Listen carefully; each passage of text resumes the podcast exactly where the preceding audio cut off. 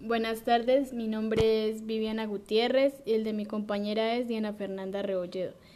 Eh, el día de hoy, a través de este audio, responderemos ciertos interrogantes relacionados con lo que es la variación, eh, la manera en cómo la aprenden los niños y las niñas, para qué sirve y cómo la enseña.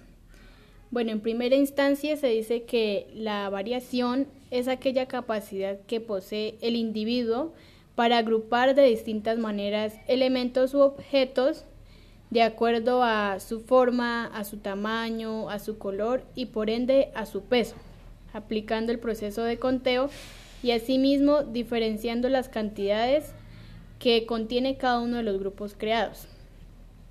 Eh, se puede decir que un ejemplo básico de este concepto son las figuras geométricas, porque pues permiten el reconocimiento de lo que se dijo anteriormente, que es la forma, el tamaño, el color y por ende el peso, teniendo en cuenta que cada una de ellas son diferentes y se pueden a partir de ellas eh, aplicar lo que es la secuencia o dicho anteriormente el conteo. Eh, se dice que los niños aprenden este proceso de, de variación a través de las diferentes herramientas o estrategias que tanto el docente, la familia y la sociedad emplea para estimular el pensamiento lógico-matemático, generando en cada uno de ellos un aprendizaje significativo que les aportará durante el desarrollo de, por decirlo así, toda su vida. En base a las herramientas o a las estrategias, eh, podemos concluir o podemos decir ante esto que son aquellos métodos o aquellas técnicas que los entes fundamentales, como se dijo anteriormente, la familia, el docente y en este caso la sociedad, emplean para que esto pueda llevarse a cabo. Y así, pues se genere una construcción de conocimientos y por ende de aprendizajes en cada uno de los infantes.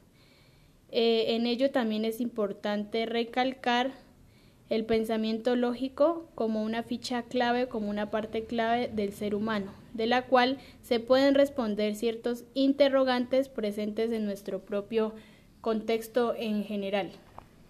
¿Para qué sirven?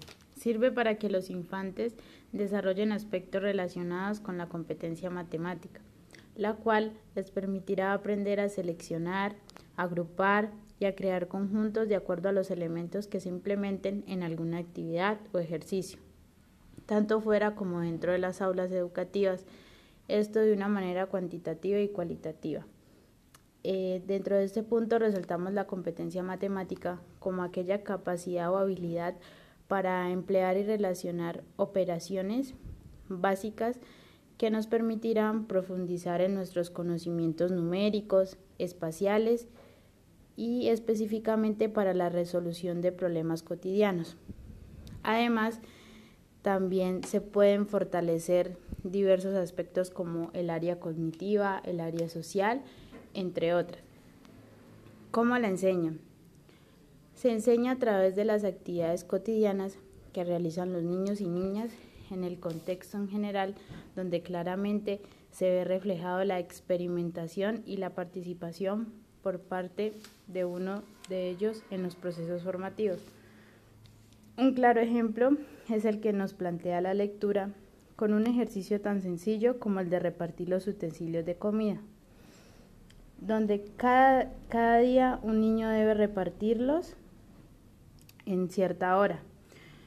Ellos ya saben dónde encuentran estos utensilios, pero a la hora de entregarlos nadie les indica cómo deben hacerlos, ni la forma ni el orden.